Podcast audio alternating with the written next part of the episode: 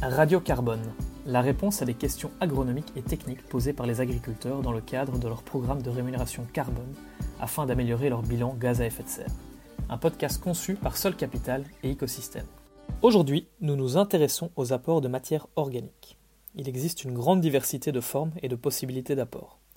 Xavier, agriculteur en Haute-Marne, apporte des fumiers bovins et équins sur son exploitation afin de fertiliser ses parcelles en agriculture biologique. Ces apports lui permettent également d'améliorer son bilan carbone.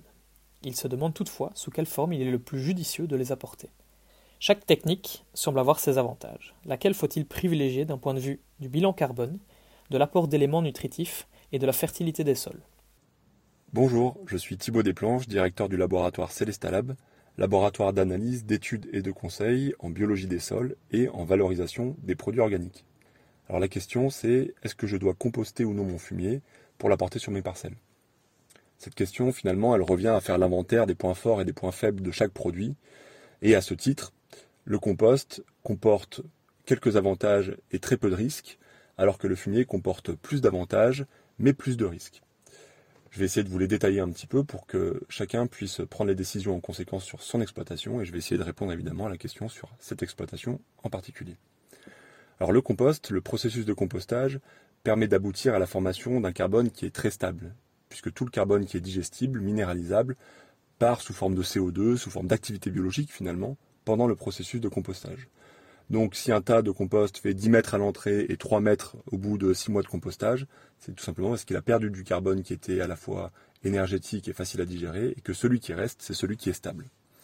Donc le compostage euh, aboutit à un carbone stable qui va renforcer le carbone stable du sol et donc améliorer le capital à long terme du carbone dans le sol. En revanche, le fumier, lui, il va avoir une double action. Il va avoir et la même action que le, que le compost, puisqu'évidemment, il va aboutir à la formation de carbone stable dans le sol, mais il va aussi apporter tout le chemin qui permet d'arriver à ce résultat. En particulier, le fumier, parce qu'il contient de la paille, va nourrir la biologie du sol, va stimuler les, les organismes, les micro-organismes, et donc va à la fois nourrir la vie du sol et apporter du carbone stable à long terme. Le problème, c'est que le fumier, on ne peut pas l'apporter en aussi grande quantité, il est difficile à, épandre, il a quelques, points faibles qui viennent avec ce double avantage, notamment les pathogènes, les adventices, que le processus de compostage permet de résoudre. Euh, puisqu'il y a une hygiénisation par la montée en température, finalement, dans le compost final, il n'y a plus de pathogènes et il n'y a plus d'adventices. Donc on a une plage d'utilisation du compost qui est plus importante.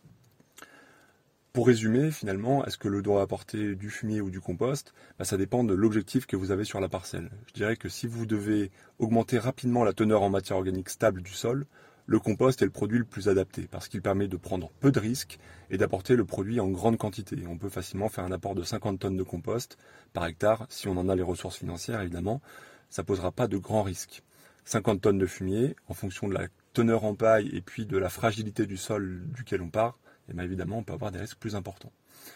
Donc si on doit en revanche euh, se situer dans une, problématique de stimulation de la vie du sol, d'amélioration de la structure à très court terme, euh, l'apport de fumier me semble plus, euh, plus opportun et il va falloir raisonner sur la quantité à apporter. Donc un ordre de grandeur, c'est à peu près 20 tonnes pour avoir un risque minimum. Sur cette parcelle en particulier, dont on parle qui a 5% de matière organique, on a probablement un peu de résilience qui permet de monter à 30-40 tonnes de fumier par hectare sans avoir de trop grosses problématiques. Il faut évidemment remettre ça en contexte aussi.